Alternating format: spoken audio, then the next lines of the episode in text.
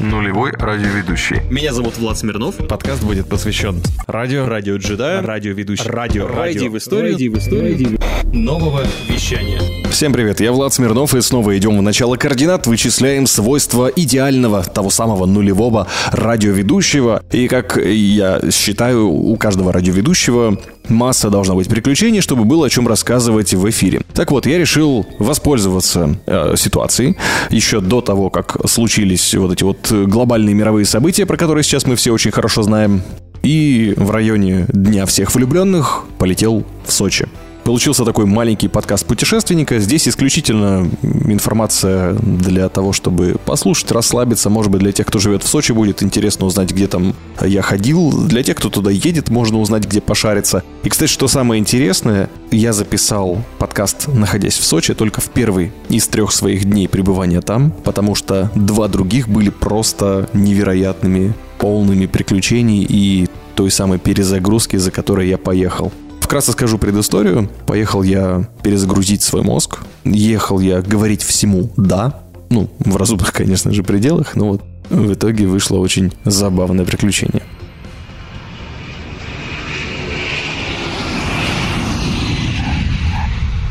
Итак, всем привет. Меня зовут Влад Смирнов, и это подкаст путешествующего радиоведущего. Я хочу поделиться своими впечатлениями.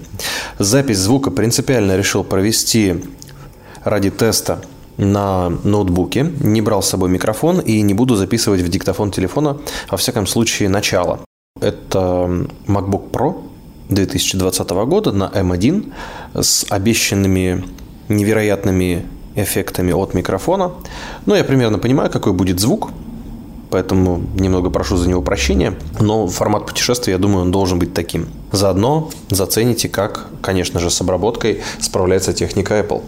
Итак, первая часть моего подкаста – это впечатление от Сочи, когда ты туда только приехал.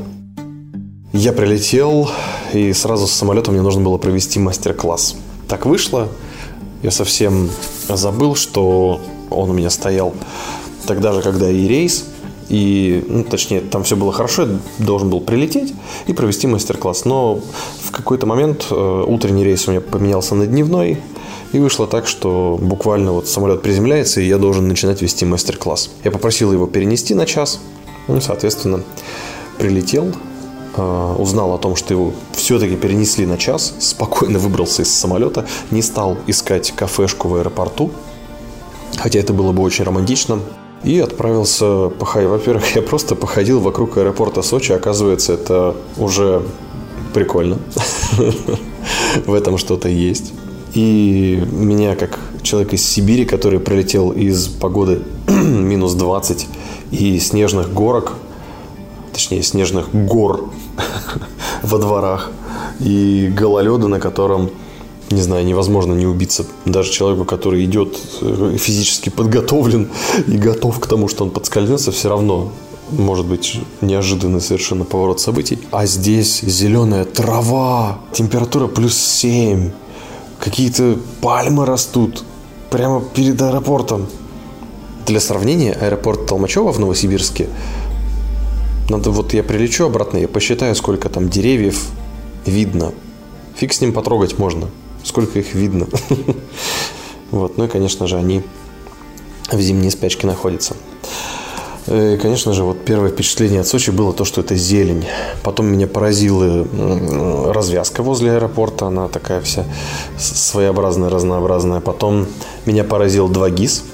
Я решил э, дойти до кафешки ближайшей. Там нашел в 2GIS кафешку. Пошел в нее. 2GIS повел меня какими-то совершенно неведомыми путями.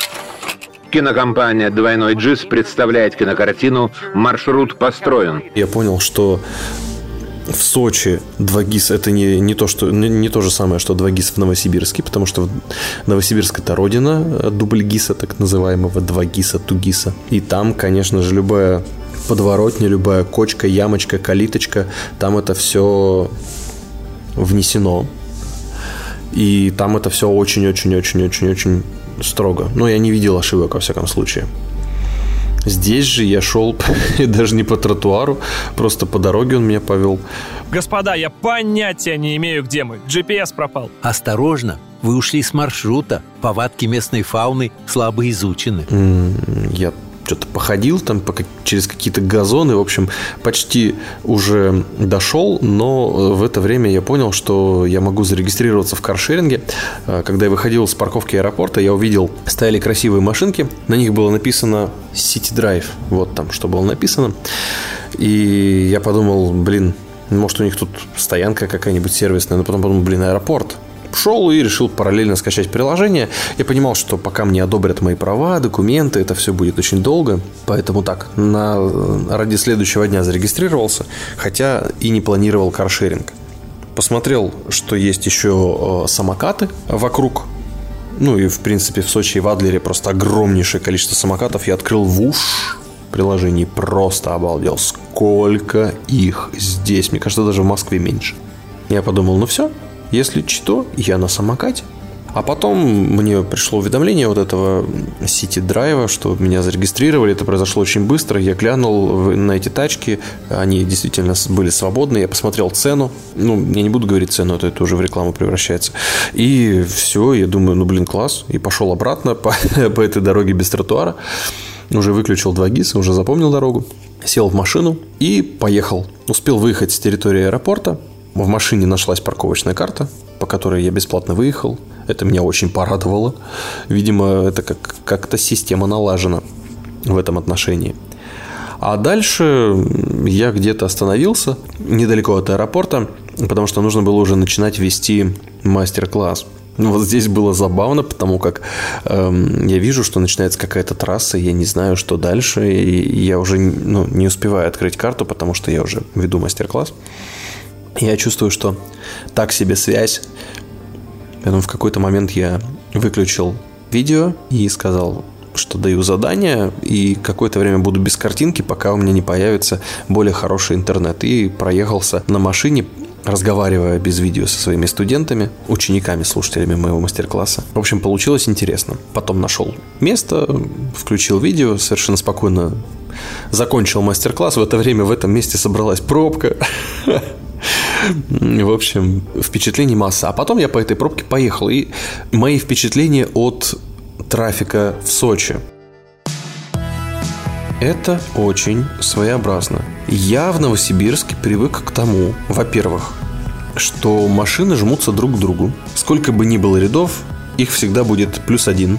То есть дорога два ряда, будут ехать в три ряда. Четыре будут ехать в шесть рядов, блин. И это вроде как нормально. И если какая-то спецтехника едет, то у нее будут большие проблемы с тем, чтобы протиснуться. Скорая помощь, пожарные, про полицию вообще не говорю. И, и они, как правило, едут по самой левой полосе, и все так нехотя отъезжают по очереди, пропуская э, спецтехнику. А в Сочи я удивился. Э, две полосы в одну сторону мы едем, ну как, ползем. И сзади едет скорая. Я по привычке стал жаться вправо, я ехал влево приду, я по привычке стал жаться вправо, чтобы освободить место слева. Ну и я как-то замешкался немножко, потому что пытался понять, насколько он далеко. И она... Я, я был просто в шоке. Я уже почти прижался к правому ряду. Скорая от меня там, ну, достаточно далеко была по зеркалам. И тут вдруг происходит какое-то чудо. Все машины сзади меня в секунду просто разлетаются. Правый ряд прижимается правее, левый ряд прижимается левее. Освобождается такой широченный коридор. И по этому коридору скорая несется прямо мне в, ну, прямо на меня ощущение, ну, я, естественно, влево руля дал, прыгнул к разделительному этому ограждению, и скоро пролетела мимо меня. Но он успел мне покрякать. Настолько быстро все произошло.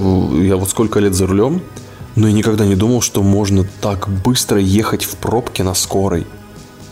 Она как пуля пролетела.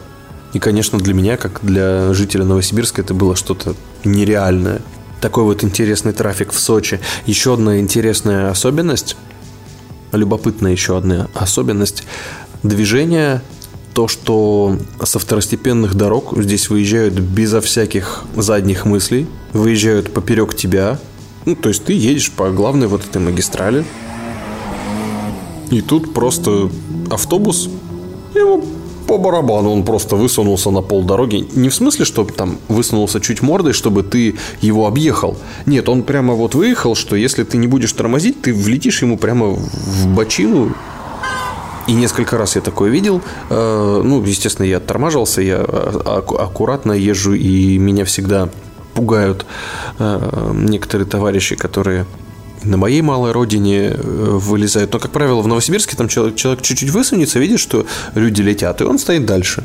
Но я все равно на всякий случай перед такими притормаживаю, потому что бывают джигиты, которые вот не высунулся, а поехал. А в Сочи это вообще норма жизни, я так понял. Тут все джигиты. Кстати, дедушка, который был водителем этого автобуса, который высунулся поперек меня, он мне очень долго показывал ладонь, пока выруливал. И еще несколько раз, ну, уже не передо мной, но я видел такие вещи. Ну, естественно, очень резко перестраиваются здесь все. Это какой-то, видимо, уже московско-европейский такой тип вождения, когда ты едешь в пробке, уже так начинаешь подтупливать, и не то, чтобы тебя там поджимают или кто-то там с поворотником перестраивается, а просто перед тобой они, могут порхнуть в твой ряд. Причем совершенно неважно, сколько у тебя дистанция до впереди едущей машины. Перед тобой просто кто-то выпорхнет. И ты такой... «А, Ой-юшки. Это, пожалуй, пока все мои наблюдения. Будем следить за развитием событий. И посмотрим, что еще приготовил мне Сочи. Пока что я собираюсь скушать бургер. И я очень надеюсь, что ближайшая бургерная, на которую мне указал хозяин моего отеля на улице Орджоникидзе, удивит меня приятными вкусовыми ощущениями. Я пошел. И да, здесь еще одна небольшая дописка будет про то, кому я благодарен за свою поездку, как же можно без этого. Вот так я это записал в номере отеля. А, да, и отдельно стоит сказать, почему я оказался здесь. Это благодарность моя холдингу М1, компании «Выбери радио» и, конечно же, Европе Плюс, где я работаю за то, что меня наградили за мои творческие, так скажем, достижения э, премии в виде бонусов на билеты S7. То есть полностью билеты до Сочи оплатила моя компания. И я подумал, ну раз такое дело, надо смотаться, перезагрузиться, и в конце концов я никогда не был в Сочи. Я думал съездить в Москву, но в последнюю секунду я почему-то поменял ДМЕ на А и Р, кажется, да, аэропорт э, Адлера. И все стало вот так. Так что за счет своей компании я перезагружаюсь, пишу этот подкаст. И вот так радио помогает людям становиться круче, отдыхать больше и чувствовать себя хорошо. Спасибо. После чего случилась небольшая прогулка по Сочи, вечер, красота. В общем, слушайте все сами, как все было. Уф. Итак, дамы и господа, леди и джентльмены, прогулка завершена. Как любой хороший путешественник, я сходил в ближайший мини-маркет. Здесь он в самом здании, в котором находится мой отель. А с другой стороны штрафстоянка. Очень интересное сочетание. Комбо. В мини-маркете затарился мини-мальным набором необходимых штук. И затем пошел в посоветованную мне бургерную на углу. А, Все-таки мне везет на что-то такое необычное, потому что потом, когда я покушал бургер в этой маленькой бургерной, очень было вкусно. Но когда я вышел, я понял, что я был, наверное, в самом маленьком заведении общественного питания, которое есть в окрестностях. Вокруг огромные рестораны, какие-то там на втором этаже рестораны, на два этажа рестораны, светящиеся вывески, э, толпы людей. А я покушал в бургерной, уютной маленькой раковинке. При том, что самое интересное, в этой бургерной какая-то магия происходит, и все забывают, что нужно оплатить счет. Видимо, она настолько маленькая, ты кушаешь и такой, ну все, пора идти. И уже на выходе тебя официантка догоняет и говорит, а вы уходите, вы ничего не забыли. Это очень мило. Но зато предлагает конфетки за такое вот беспокойство. Дальше я пошел гулять по улице Арджиникидзе. Это, по сути, вдоль берега. Ну, не вдоль берега, это такая какая вторая, третья линия. Вторая, наверное, линия вдоль берега. И делал фотографии. Мне хотелось поделать просто классных фоток на iPhone. И удивительное дело, в Сочи это очень легко сделать. Ракурсы просто потрясающие. Ты идешь и вообще не паришься, поднимаешь телефон, чуть-чуть попаришься с тем, с какой точки снимать, очередное светящееся здание, и все прекрасно.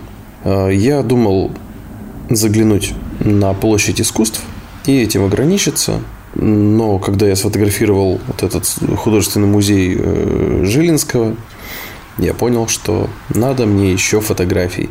И я пошел дальше. Добрел до Приморского парка. В Приморском парке там э, вот этот концертный зал э, гигантский, который находится, я к нему спустился, и там встретил Гопа кота.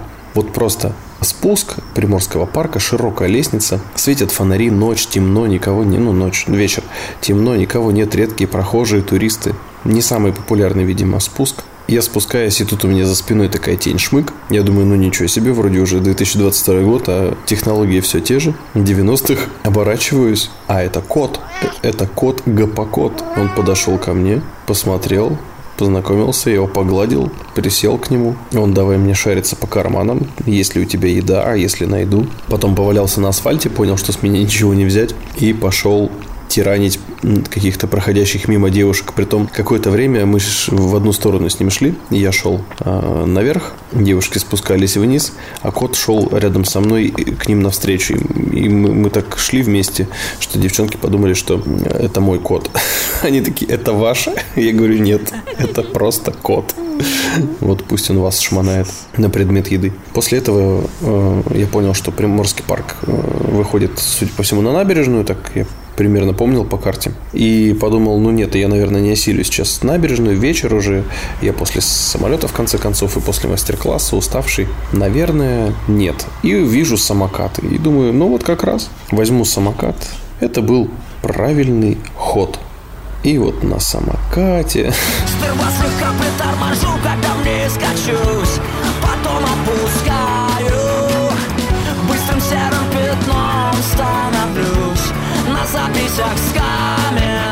Я ударился во все тяжкие Доехал до морского вокзала.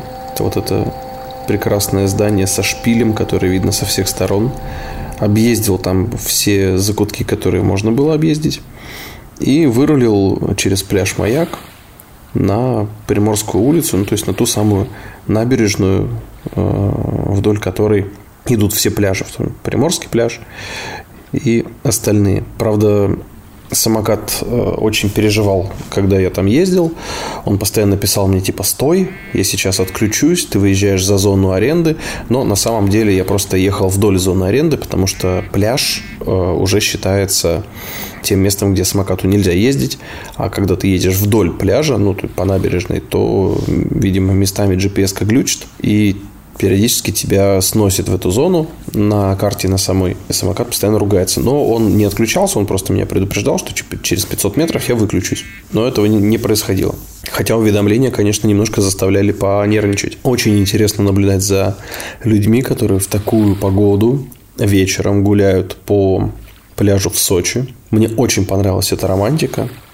Особенно, когда на побережье выходят к воде коротенькие, ну, это, видимо, спуски для лодок или что это такое. Для меня они были похожи на волнорезы. И там на конце каждого из них стоит какая-нибудь парочка. Они общаются. Или в закутках морского вокзала где-нибудь тоже. Или посреди площади, которая рядом, что это? Площадь Южного Мола тоже. Какие-то ребята стоят и просто Просто они не смотрят там, некуда смотреть. Они просто стоят, разговаривают между собой. Не ругаются, просто общаются. И так это кайфово. Очень интересно. И, конечно же, прекрасные яхты. Я, кстати, на самокате был самый адекватный из всех, кого я встретил. Не знаю, кто это был, то ли местные, то ли туристы. Там были два типа, которые вокруг этого морского вокзала по всем дыркам носились с каким-то полиэтиленовым пакетом. Видимо, они взяли себе пивас на вечер и проветривались перед тем, как его употребить. Они очень люто, бешено летали. Я вроде ехал в одном направлении, но я при этом встретил их раз шесть, наверное. было очень забавно. Где-то ближе к концу Приморского парка я понял, что мой самокат не успокоится. Он предупреждение мне все кидал и кидал. Поэтому я чуть-чуть не добрался до Рыжего пляжа, Синего пляжа, Синее море. И до улицы Черноморской я поднялся к театру через Нижний Приморский парк. Я вырулил к самому зданию Зимнего театра. Обалдел от того, что это за такое классное сооружение. Там же рядом на парковке какие-то местные ребята раскачивали звук из своего тазика. Я думаю, где играет музыка? Это перформанс какой-то? Нет, это пацаны качают тазы. Господи боже. Уже даже в Новосибирске так не модно делать. Они все качают тазы. Ну, видимо, надо. И потом я уже, собственно, вернулся в как раз зимний театр возле Орджоникидзе. Я совершенно спокойно завершил свой маршрут, оставил самокат и добрался до своего отеля. После чего мне стало скучно, я взял машину, она у меня на целые сутки была, поэтому я подумал, мало мне прогулок, при том, что самое интересное, прогулка на самокате была такая обширная, ну, по сути, да, Орджоникидзе, Приморский парк, морской вокзал и, по сути, три пляжа, и еще вернуться. И все это в 225 рублей вышло. Вот здесь надо, наверное, сказать, что почему-то самокат вышел недорого. Мне всегда казалось, что он дороже. Нормально, при том я останавливался, делал фотки, ну, то есть я себе ни в чем не отказывал. Сделал кружок на машине, нашел магазин, где можно купить еды. Не знаю, мне не везет с едой э, в Сочи. Я пока не нашел места, где можно покупать что-то для того, чтобы кушать в отеле. Оба магазина, вот и мини-маркет, и 24 часа продукты, которые я обнаружил, катаясь на машине, они какие-то не сильно подходящие для этого дела были. Поэтому пришлось... Э, я очень долго выбирал, в итоге ничего не смог выбрать из того, что там было. На мой взгляд, там вообще ничего съедобного не было. Поэтому я взял Ролтон, решил вспомнить молодость. И что самое интересное, как только я заварил этот Ролтон, мне позвонил одногруппник, который должен жить в Хабаровске, а оказалось, что он живет в Сочи. И это просто диалог такой. Привет. Привет, он уже ночь, ты чё? Что ты делаешь завтра? Я говорю, прости, но я не в Новосибирске, я в Сочи. А я тоже в Сочи, только никому не говори. Блин. Вот такие бывают диалоги. Ну вот, на следующий день будем видеться, а сейчас пора спать. И вот, на следующий день я проснулся и уже не смог в течение двух дней ничего записывать, потому что было просто некогда. Некогда. Приключения захватили меня с головой. Оно так и должно быть. Отчет я себе отдавал периодически, но успевать записывать это в путевые заметки в качестве подкаста уже не успевал. А так хотелось выпустить это все еще там, в Сочи. Но вот по-другому распорядилась судьба и мое внутреннее понимание того, как я должен себя вести. Так вот, План у меня был перезагрузиться, говорить всему «да» и пойти на поводу у неожиданного рандома, который свалится на меня в любом случае, когда я поеду в путешествие. Я примерно предполагал, что да, где-то в Сочи есть знакомые студии звукозаписи, мало знакомое интернет-радио и, конечно же, э, радио Max FM, где работает Юлиана Романова, автор сайта getonair.ru. Юлиана, большой тебе привет. Но никуда я не добрался из этих мест, поскольку все-таки решил. Вот то, что будет со мной происходить, то и важно. Прогулки вечерние ничего не дали, но вот звонок от моего одногруппника, неожиданно совершенно оказавшегося в Сочи, точнее в Адлере, меня выбил из колеи, и я подумал, наверное, это знак. И вот на следующий день я хорошенько выспался, посмотрел на Олимпиаду, прикинул, как можно поменять машину, потому что я запланировал посещение башни Ахун, а башня Ахун было написано в отзывах, что там не берет интернет, плохо он работает, и это действительно правда.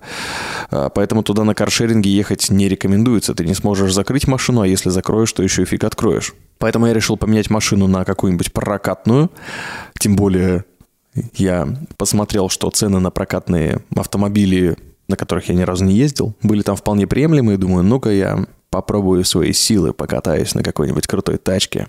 Вот примерно в таком планировании прошла первая половина дня, потом я поехал в Адлер, э, встретил своего друга, увидел, как он живет в маленьком двухэтажном домике. Я так понял, что на несколько семей, там очень прикольная малоэтажная застройка, мне очень понравилось. Насколько там все красиво, насколько очень узенькие дорожки. Чем-то это напоминает частный сектор в Новосибирске, а чем-то напоминает, наоборот, самый богатый частный сектор в Новосибирске, где стоят суперкрутые там какие-нибудь кирпично-каменные дома, в которых живут суперкрутые люди. Вот что-то среднее. И вот э, мы поехали, поменяли машину, поехали в сторону Роза Хутор. Я хотел подняться на самый-самый-самый верх на Роза Пик, но пока мы ехали, пока я разбирался с тем, куда припарковаться, оказывается, с парковкой в районе Розы вообще очень все не очень. Парковаться можно только там, где можно, либо на специализированных парковках возле подъемников, а я почему-то по привычке хотел найти бесплатную. Ну, молодец, конечно когда мы попытались припарковаться где-то под подъемниками, где стояло очень много машин вдоль дороги под знаком «Остановка запрещена, работает эвакуатор», то я подошел к ближайшему водителю, который был на месте, и спросил, а, собственно, почему стоит знак с эвакуатором, а вы стоите, я, наверное, тоже могу постоять? Водитель посмотрел на меня снисходительно и заявил, ну, если у вас не белая машина и не такси, то оштрафуют и, возможно, заберут. Я спросил, а почему белая машина? Ну, это было как-то странно. Ответ был простой, такси в основном белого цвета, поэтому на всякий случай, я так понял, их не трогают, во всяком случае не увозят. Так я понял, что пользоваться нужно платными парковками. Потом мы долго катались по городку, искали и парковку, и туалет, и прокат, и все сразу. В общем, было очень интересно и весело. В итоге снаряжение мы только ближе к 4 или 5 часам вечера взяли в прокат, совершенно не торопясь. И я выяснил, что есть такая штука, как вечернее катание. Нам предложили прокатиться по трассе подъемника «Газпром». Не знаю почему, вот в прокате сказали, что туда езжайте, ребята, с вашими навыками и с вашим желанием езжайте туда. И вот мы там катались. Я, как человек, который на сноуборде катался последний раз за 7 лет до этого, после чего променял сноуборд на микрофон для звукозаписи. Так и было, потому что у меня из машины выкрали всю студию перевозную на тот момент моего онлайн-радио. Я остался вообще без микрофонов и променял свой сноуборд красивый, на котором только-только начинал учиться кататься, на микрофон. Вот так распорядилась судьба. Ну и вот за 7 лет наболтал себе на путешествие и на возможность взять сноуборд в прокат. О, какой красавчик. Ну, в общем, падал я ласково на все части своего тела. До сих пор у меня болят э, костяшки, потому что изнутри я как-то их ударил. Ну, короче, получил массу приятных эмоций, впечатлений. Коленку подвернул, э, полетал на сноуборде, конечно же, пошкребся на заднем канте. Э, первый раз я почти все время это делал, ноги дико устали. Потом я вспомнил, что кататься на сноуборде вроде как я почти умею. И что самое интересное, в этот момент мой друг рассказывал мне прикольные штуки. Как выяснилось, мой одногруппник, э, я учился в театральном институте, если кто не знает, это такое место, где очень много интересных людей. Это настоящая экспериментальная площадка для личностей. Там чего только не происходит и какие только идеи не приходят в эти молодые светлые головы, за что я безумно благодарен театральному институту. Такого спектра разнообразных видов мышления я нигде не встречал. Так вот, это все было сказано в защиту моего друга, чтобы было понятно, что человек очень широких взглядов и большого ментального и морального опыта. В разные моменты, когда мы с ним встречались и даже жили э, в одном помещении, он совершенно разные исповедовал мировоззрения. И вот в тот момент, когда мы оказались с ним на горе, он катался намного лучше, чем я. Спасибо тебе, Виталий, за то, что ты меня сопровождал все это время. И вот Виталий как раз рассказывал мне про свой опыт в католической церкви. Много интересного рассказывал. Ну, я, естественно, слушал. Я рассказывал свои истории, он свои. Все было честно. И тот он приглашает меня, собственно, в ближайший день, то есть на следующий день, в воскресенье, посетить вот эту вот воскресную службу, или как она правильно называется. Э, я, естественно, вежливо отказываюсь, потому что история с любыми религиями — это такая штука. Ну, во-первых, это тонкая история. И я же не знаю, чего он от меня ждет. Может быть, что я присоединюсь там или как-то отреагирую, да и мало ли, чтобы не расстраивать человека. Плюс я не знаю, как это скажется на моих ментальных там способностях или еще на чем-то. А потом мы просто закончили катание, все было хорошо, никто не обиделся, не, не расстроился, мы совершенно спокойно купили себе в придорожном кафе кофе, какие-то там беляши или что это было, я не помню. Все было прекрасно. Я отвез драгоценного моего одногруппника к нему домой, сам поехал в Сочи и завалился спать. Все было великолепно.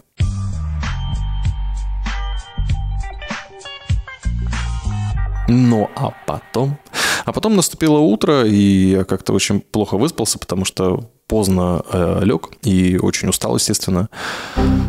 Я понимал, что мне нужно успеть на гору Ахун, чтобы посетить башню, прогулки по набережной возле моря и поиск заказанных моей мамой каштанов. Притом не плодов, а листьев. Э, Я уже понял, что в планы практически не умещается, нужно было что-то делать. А у меня же путь Сантьяго, мне же нужно говорить всему «да». А чему тут можно сказать «да», если из всех моих планов осталась только башня, и уже вечером пора в аэропорт?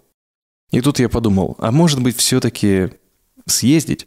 И запланировал себе. Я еду на гору Ахун и параллельно э, планирую посещение вот этой воскресной службы в протестантской церкви, при том, что я к религии, собственно, отношения по большому счету и не имею никакого, но вот было интересно заглянуть. Я подумал, уж, наверное, меня не выгонят, на мне же не написано, что я там атеист или журналист. В итоге... А, и я себе тоже подумал, если я поехал разбирать свою голову, очень много инсайтов я получил на горе, я в процессе обучения заново катанию на сноуборде вспомнил самые любимые свои заповеди. Ну, как минимум, про то, что нужно встать еще раз. И это характер. И то, что я все могу, если в это верю. Так вот, по такой же логике я и решил. А что если... Ну вот, что если я соберусь ехать по маршруту, который я себе составил, то есть в башню и на службу, а затем на море, если успею, и потом в аэропорт. Э, Если вдруг мне что-то помешает, то я прислушаюсь к этому. Но, к сожалению, то ли я слишком упертый был, то ли действительно Вселенная не хотела мне сильно мешать. У меня были испытания, я очень с большим трудом разобрался с развязками, несколько раз поворачивал не туда, а по времени я уже был ограничен, поскольку нужно было заехать в Ахун, подняться туда, еще спуститься, ну, побыть там, спуститься, потом доехать до места, где располагается вот эта вот церковь, и потом только э, в аэропорт. И на все это у меня было что-то часов 6, по-моему, или около того. Немного, учитывая то, что все-таки в воскресенье никто не отменял пробки по дороге из Сочи в Адлер. Небольшие, но тем не менее. И при этом я еще умудрился несколько раз свернуть не туда на развязках. Достаточно времени я потерял. Потом еще встретил черную кошку. Она перебежала мне дорогу, но я подумал, блин, ну я же еду на башню Ахун. Ну, это же вроде не, не то, от чего я просил себя вселенную оградить в случае чего. Ну, думаю, ладно. Черная сочинская кошка. Жутко страшно, когда едешь на башню, построенную Сталином в 1930 каком шестом, да, или пятом году. Так вот, по дороге на гору Ахун я встретил велосипедистов, которые весело разминались. Они ехали в гору по серпантину. Боже мой, как они хорошо это делают. Действительно, на вершине горы Ахун, там, где стоит башня, сложновато с интернетом. Я бы не сказал, что его там вообще нету, но действительно перебои были, и это было сложно. Особенно, когда я пытался потом оплатить сувениры. Можно сказать, что я был одним из первых посетителей, несмотря на то, что время уже было достаточно не раннее, ближе к 12 часам это уже было. Красивое место, кто не был, обязательно съездите. Постарайтесь это сделать пораньше. Там вот в 11, в 12 часов по выходным вполне себе даже подходит. По будням я, честно говоря, не знаю, но, наверное, график такой же. Открывается просто шикарный вид. Подниматься по этим ступенькам тоже отдельное удовольствие. Лепота. Сама башня построена в романском стиле, э, где-то в 35-36 году по заказу, как говорят, Сталина. А, Ее высота всего 30 с небольшим метров, но эстетическое удовольствие от нее действительно приятное. Ты как будто в маленький замок поднимаешься. На самой вершине смотровая площадка прекрасная, великолепная, вид во все стороны просто обалденный открывается. Ты можешь наблюдать абсолютно все. Солнце отражается от моря, и вокруг видно и горы, и лес, и Сочи, и Адлер, и самолеты. В общем, великолепный вид. Плюс еще над смотровой площадкой есть так называемая лестница в небо. Это лестница, на вершине которой стоит флаг, и вот на ней как раз все любят фотографироваться. Там была дикая очередь даже утром. Именно желающих сфотографироваться на самом верху. Хотя, конечно, более классные кадры получались на самой смотровой площадке. Имейте это в виду. Но если ваш фотограф заберется на лестницу в небо и сфотографирует вас сверху на смотровой площадке, вы будете вообще королем всего мира. Однако очередь стоило отстоять. Я, кстати говоря, воспользовался мастерством радиоведущего для того, чтобы поскорее сделать себе фотографию наверху. Во-первых, я был один, я думал, как мне это сделать. И как раз вот передо мной, ну, вроде как передо мной, э, на лестницу в небо забрались э, две прекрасные женщины очень яркой внешности, которые очень долго делали фотографии, безумно долго. То есть абсолютно все, кто был на смотровой площадке, уже по несколько раз недовольно смотрели наверх, на эту лестницу в небо и думали, ну когда же там они уже спустятся с этих бетонных ступенек. Я решил зайти с другой стороны, я подошел к ним и сказал, девушки, вы просто великолепно фотографируете, у вас отлично получается. Но они уже сами застеснялись и сказали, да, нам, видимо, нам уже провалить. А, я говорю, можете меня сфотографировать тоже.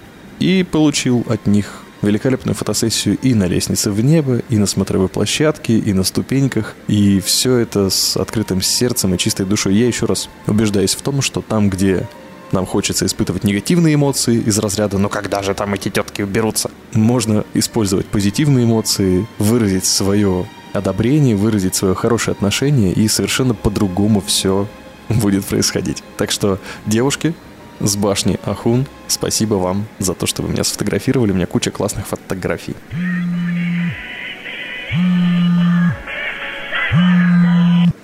Алло. После чего я спустился, присмотрелся к сувенирам, решил, что это самое место их взять. Мне понравились там цены на сувениры, в отличие от Горного Алтая. Я бы сказал, более приемлемые даже.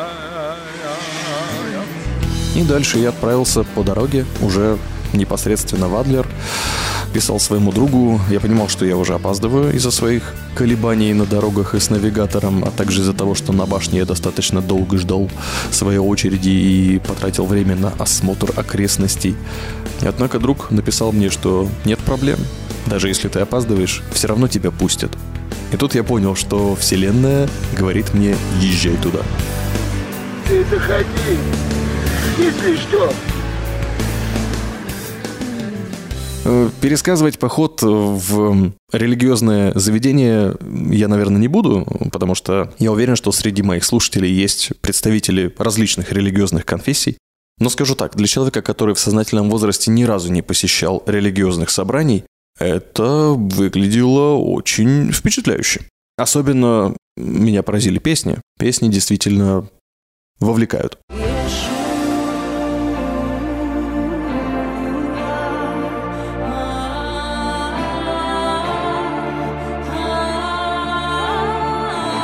И, конечно же, я пытался найти инсайты, я пытался впустить в свою голову то, что говорили, э, как мне сказал мой одногруппник, каждая служба имеет какую-то определенную тематику, то есть не каждое воскресенье одно и то же происходит, и, э, соответственно, я пытался уловить, почему именно к моему визиту вот именно эта тема мне попалась. Я пытался найти соответствие. Конечно же, нашел. Естественно, не сразу, но где-то ко второй части проповеди, это финальное мероприятие в воскресной службе, когда уже непосредственно пастор э, выходит и рассказывает определенную тему э, своего религиозного доклада. Вот ко второй части проповеди я начал улавливать какие-то важные для себя тезисы и сигналы.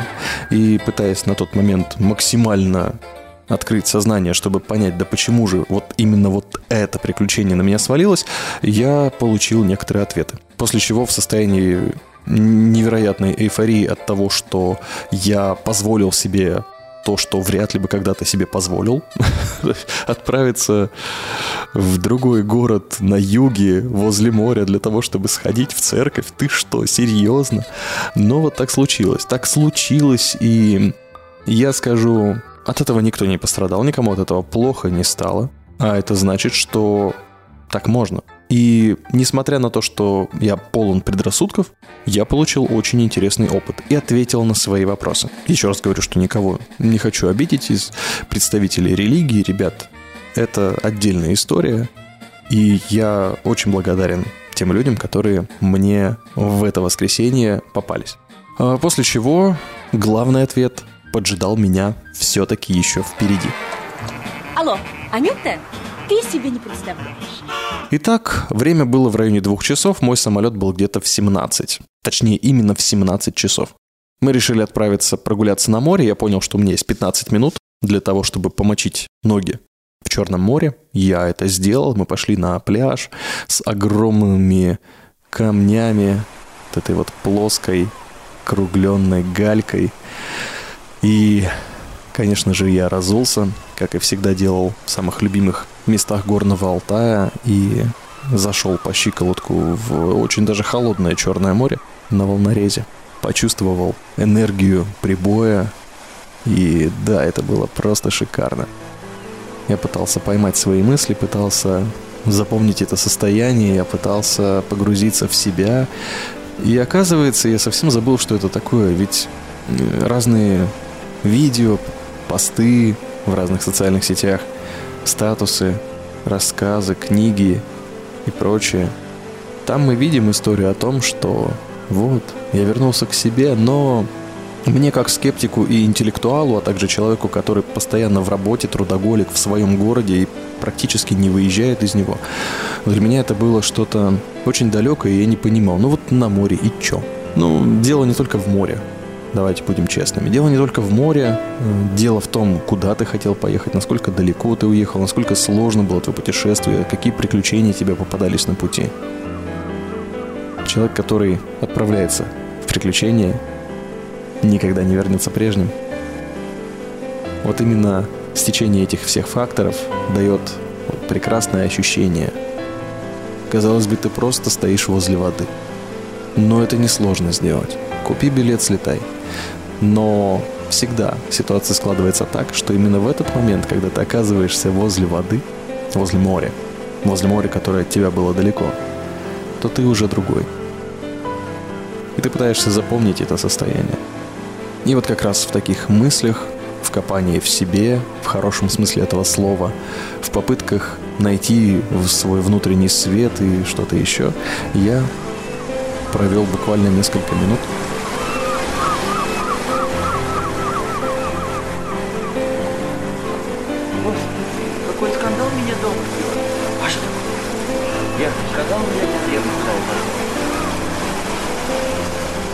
Впоследствии мой одногруппник, который меня сопровождал, сказал, ну что, теперь нужно поесть самый вкусный сувлаки.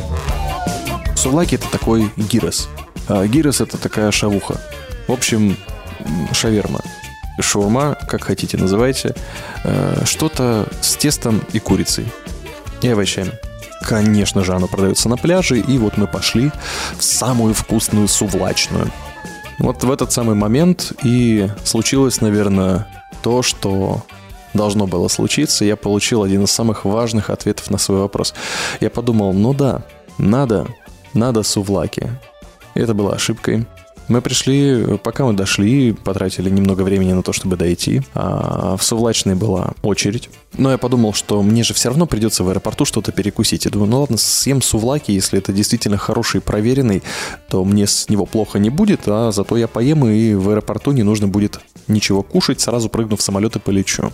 А я напомню, что на визит к морю у меня было в идеале 15 минут, максимум полчаса. И вот сувлаки я взял в руки уже, наверное, когда эти полчаса, они закончились.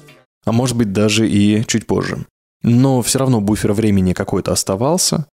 И дальше этот сдвиг начал увеличиваться. Во-первых, нам нужно от Сувлачной было дойти до автомобиля. Оказалось, это расстояние немножко больше, чем мне показалось, когда мы шли к морю, потом от моря к Сувлачной, э, пока я витал в своих мыслях, и путь э, с едой, хоть и очень вкусной в руке, до автомобиля, он был достаточно долгим.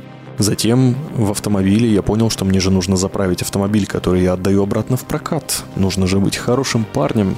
И это тоже было ошибкой, потому что в попытках заехать на заправку я, есть естественно, опять перепутал повороты и еще 8 где-то минут потратил на то, чтобы вернуться, развернуться и залететь на заправку. Потом время на заправке тоже естественно, потратил, поскольку э, это был не э, не «Газпром» был это и не «Лукойл», на которых я привык заправляться у нас в Новосибирске и на Алтае, а что-то другое.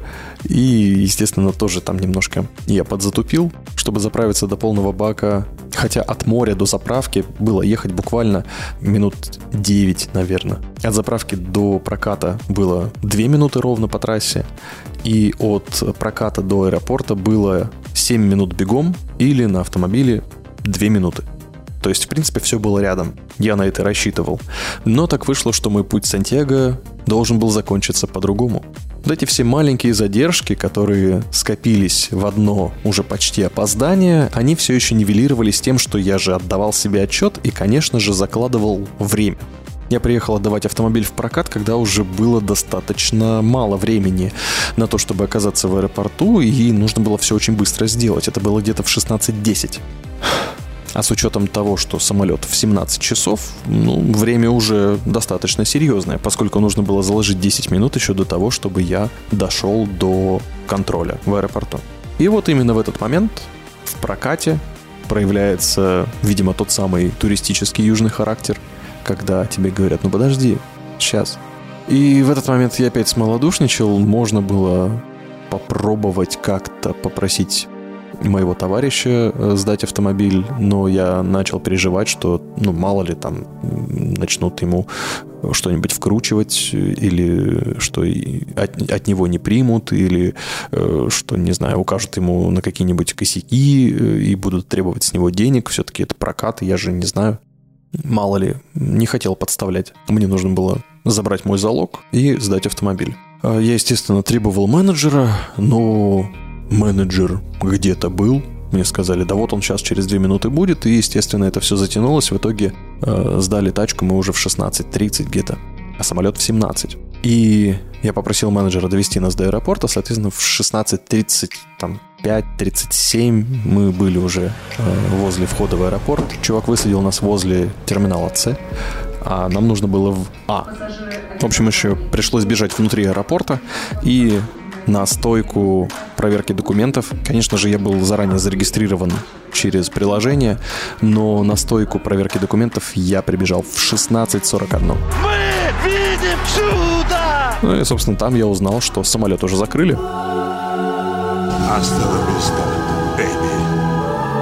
Всего хорошего! Маршрут перестроен. И он готовится ко взлету. И никакой возможности туда попасть у меня уже нету. А я напомню, что мои билеты были приобретены через специальную акцию. Ну, то есть это были мои билеты как премия. Соответственно, я вообще был не совсем в курсе, как там это все дело приобреталось. Ну и самолет достаточно быстро запаковался, а, поскольку я по Толмачева и по своим рейсам, да из того же Домодедова, помнил, что самолеты вот тогда, когда они должны взлететь, в них еще народ заходит. Достаточно часто такое происходит, поэтому я как-то не придавал особого значения тому, что э, за 19 минут до планируемого вылета я не смогу даже в самолет попасть. Я, конечно, понимал, что я опаздываю, и я бежал по аэропорту, но я не думал, что настолько все будет весело и грустно одновременно. Мне понадобилась минута, чтобы отойти от шока. Я понимал, что я не улетаю. А в чем был прикол? Прикол был в том, что я полетел с большим трудом вообще в Сочи, поскольку у меня в Новосибирске очень много работы. Как я уже говорил, я трудоголик, и перезагрузка мне нужна была в том числе для того, чтобы вырваться из своих бесконечных обязанностей. И эти выходные, вот именно эти выходные, когда я полетел, я их вычищал очень сильно заранее от всех-всех-всех возможных дел. И даже, конечно же, пришлось какую-то часть работы взять с собой, но не так ее было много. А вот уже с воскресенья на понедельник я должен был прилететь ночью, чуть-чуть поспать и уже в понедельник рано утром быть на эфире. В общем, Хьюстон, у нас проблема. Предупредите соседей и при необходимости окажите помощь больным и престарелым выйти на улицу. Вот это все пронеслось у меня в голове, когда я стоял на стойке проверки документов, контроль, или как он там, предполетный контроль, я даже забыл, как это называется. И просто смотрел, тяжело дыша, сквозь маску на женщину в форме. Я совершенно не помню, как она выглядит, потому что мне было вообще не до нее. Я помню, как она на какое-то время даже замерла. Ну, люди стоят в очереди, ждут, она же должна проверить документы и запустить их, но она позволила мне эту минуту постоять перед ней в шоковом состоянии, чтобы я отошел сам. Не стала меня отгонять, за что ей тоже спасибо. И все, и дальше я пошел обратно. Через эти все ленточки, через которые обратно никто не ходит.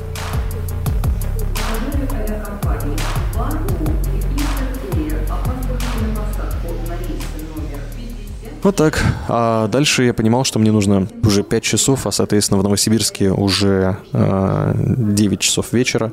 Мне нужно было срочно, экстренно предупредить моих коллег, что я на утренний эфир не успеваю что я их подвел, и что все плохо, и что я сейчас буду пытаться понять вообще, как мне полететь, и какие мне билеты купить, и сколько это будет стоить, я вообще не знал. Я пошел на ближайшую стойку, у меня было Seven, я нашел что-то похожее. Э, Оказалось, это багажная штука, но мне помогли, мне сказали, да, действительно, ваш самолет того, вы тоже молодец.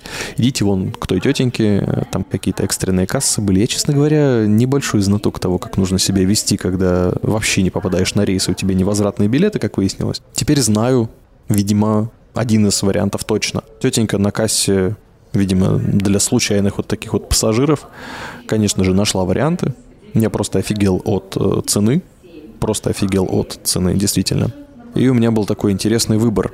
Полететь на следующий день за, не, ну, не самую приятную, но тем не менее адекватную сумму. Либо в два раза дороже полететь вот прямо сейчас. Ну, на, буквально там рейс был с пересадками через Домодедово. И я понял, что, конечно же, мои коллеги справятся без меня в течение суток, но я же обещал э, быть с самого утра в понедельник, и я их уже подвожу тем, что я в понедельник утром не успеваю быть, а тут еще на целые сутки пропаду. Вот. И я понял, что мне надо быть в понедельник утром, хоть и с большим опозданием, но тем не менее в понедельник утром. И несмотря на то, что можно было позвонить и сказать, блин, ребят, ну нет билетов. Эм, Я потратил, по сути, все свои деньги, которые мне были на расходы оставшиеся, на вот эту вот серьезную сумму а, обратного билета в тот же день с пересадкой в Домодедово. Ну, в общем, нормально так потратился. И, конечно же, в этот момент я понял, в чем была мораль моего путешествия и моего пути Сантьяго в Сочи. Летел на расслабоне для того, чтобы получить ответы, и вот главный ответ я получил. Люди в мире разделяются на две категории. Кто не знает, одним из главных моих недостатков является опоздание, затягивание сроков. И тому есть определенные причины, я их прекрасно знаю. В какой-то момент я даже специально культивировал свое умение опаздывать. Ну, не будем в это углубляться, у каждого свои тараканы в голове, с гусями они точно не дружат. Но вот у меня такая история. И проработку этой истории я получил вот таким образом. Я заплатил за свой отдых, нормально заплатил. Хорошо, что в принципе э, оставлял запасные деньги, Иначе я бы влетел вообще еще и занимать пришлось у кого-нибудь на обратную дорогу. Но прикол был в том, что случилось то, что случилось. Э, Самолет был буквально через час после того, как это все событие в аэропорту произошло. Но что самое интересное, ну, я, естественно, сразу же прошел предполетный контроль, сразу же приготовился возле гейта заходить. И, конечно же, этот самолет в то время, когда он должен был взлететь, он был еще открыт, в него еще заходили люди. И даже спустя 7 минут, я специально по часам посмотрел, спустя 7 минут после того, как он должен был по расписанию взлететь, нам только сказали, что, друзья, посадка закончена, давайте-ка пристегивайтесь, мы поехали. Я понял, что Сочи действительно меня не отпустил, и это был мой путь Сантьяго, это был тот самый вот момент, который я должен был пройти. Ни больше, ни меньше. Если бы мой самолет стоял на загрузке пассажиров на 7 минут дольше, то я бы в любом случае попал. И спокойно бы улетел в Новосибирск и не подвел бы коллег, и не заплатил бы все свои деньги за очень неудобный билет, еще и с пересадкой. Но случилось то, что случилось.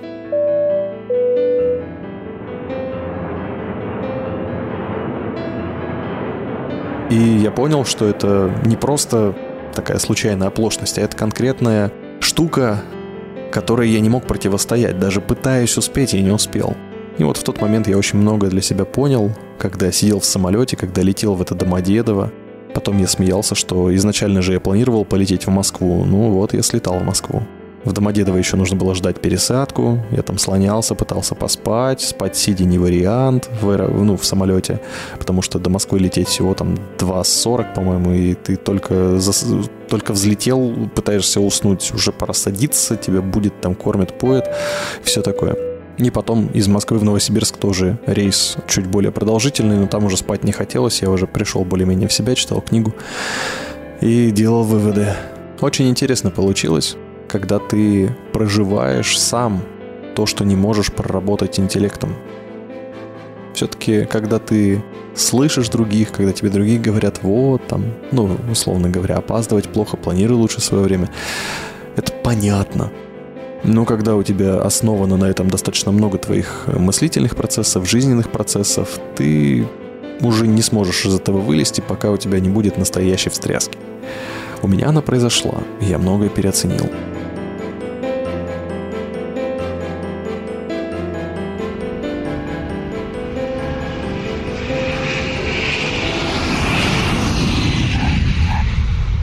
Самое интересное, в Новосибирск я прилетел чуть раньше. Самолет э, как-то дико ускорился. И я прыгнул в такси. Мне нужно было быть на работе в 8 утра изначально. Я приехал туда в 7.59. То есть, несмотря ни на что, я не опоздал. Конечно, э, поскольку я предупредил моих коллег о том, что я опаздываю, они уже в 7.59 вовсю справлялись без меня. Но, тем не менее, я приехал именно тогда, когда должен был хоть меня уже никто и не ждал. Это тоже для меня было чем-то таким своеобразным, такая интересная точка. 8 утра. 8 утра оказалась интересной точкой. Ну что ж, вот такая история про путешествие в Сочи. Часть записана вживую, а часть вот так, уже постфактум. Если была интересна эта история, и если тебе отзывается работа над собой в таком суровом ключе, пиши обратную связь. Ты знаешь мои контакты. А дальше впереди много подкастов, и я очень ждал выпуска с э, Сочи. Очень хотел его уже наконец-то опубликовать. Но куча событий, которые произошли после Дня всех влюбленных, немножко меня замедлили. И сейчас будем набирать обороты. Итак, нулевой радиоведущий продолжает свою работу. Больше не буду задерживаться. Обещаю. Почему никто не хочет меня слушать? Хочешь найти передачу нового вещания, которую слышал в эфире? Где она? Эй! Я здесь. Заходи на любой подкаст-терминал. Apple подкасты, Spotify, Яндекс.Музыка, Podster, Storytel, Google подкасты, PodFM, SoundStream и многие другие. И вбивай там название передачи. А еще они все есть на сайте. Новое вещание.рф. Удачи тебе! Слушай новое вещание везде. Болтал.